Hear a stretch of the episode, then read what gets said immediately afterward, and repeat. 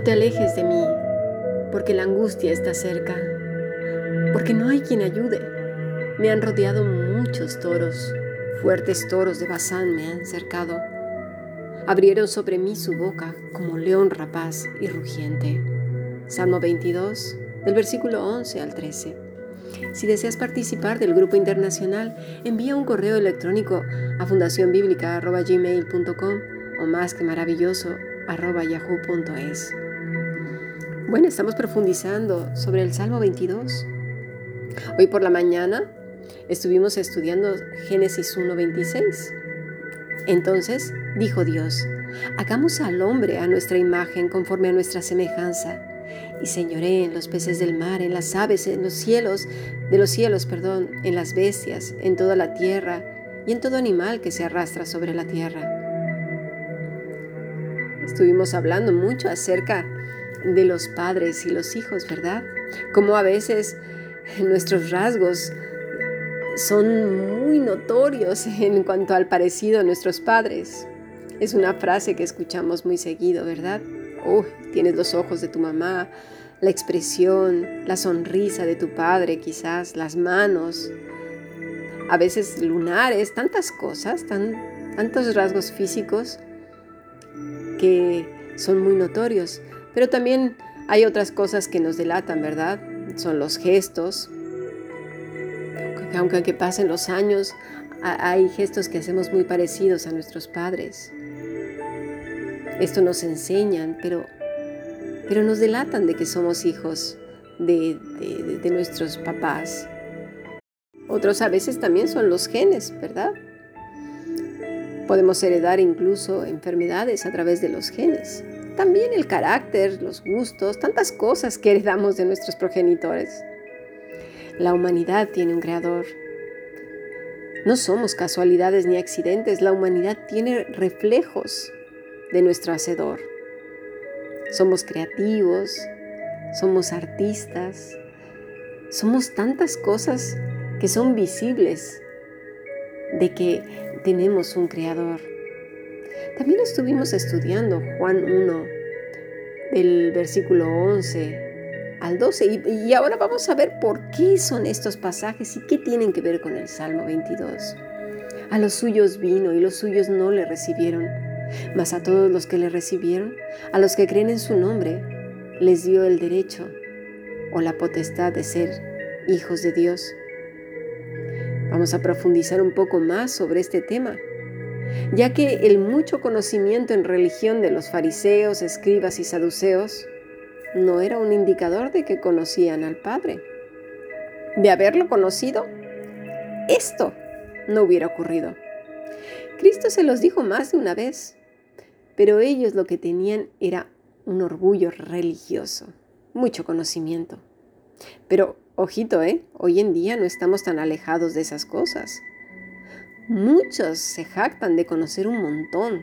De hecho, el tener años en el cristianismo es una losa pesada que les impide ser libres en Cristo Jesús. Sí, así como lo escuchamos, se vuelve una losa de orgullo y de arrogancia.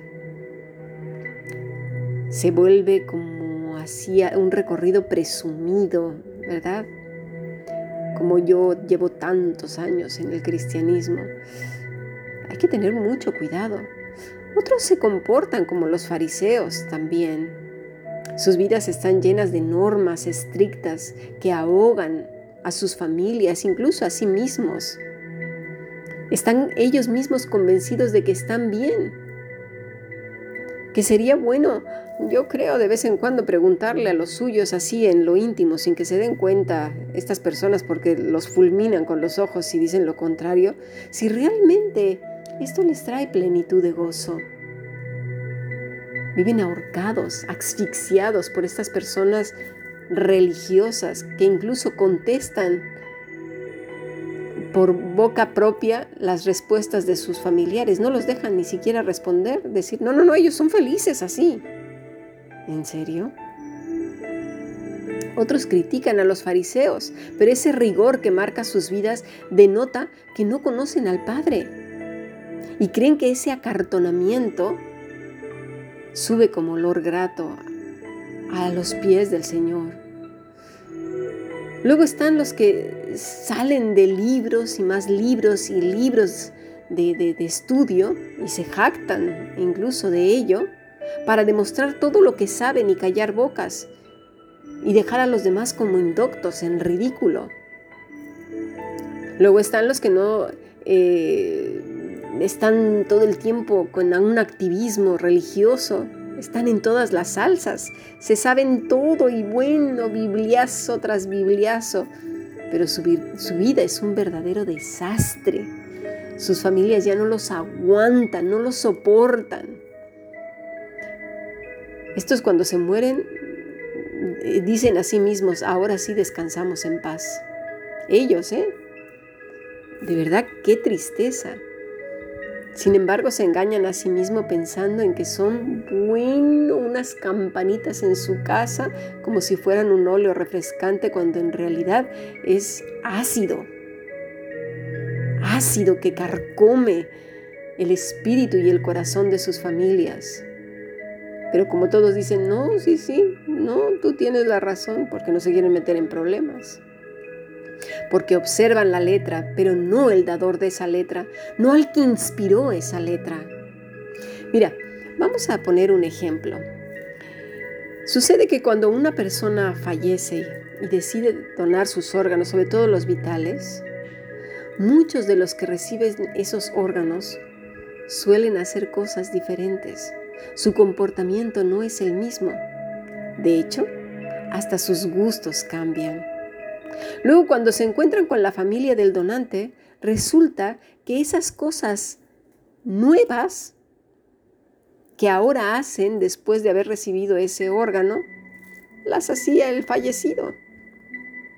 Es algo maravilloso algo inexplicable. La, ciencia no puede dar explicación de por qué esas personas, una vez que son trasplantados esos órganos vitales en, el, en, el, en estas personas, tienen incluso recuerdos que no son propios de ellos, sino de la persona que falleció.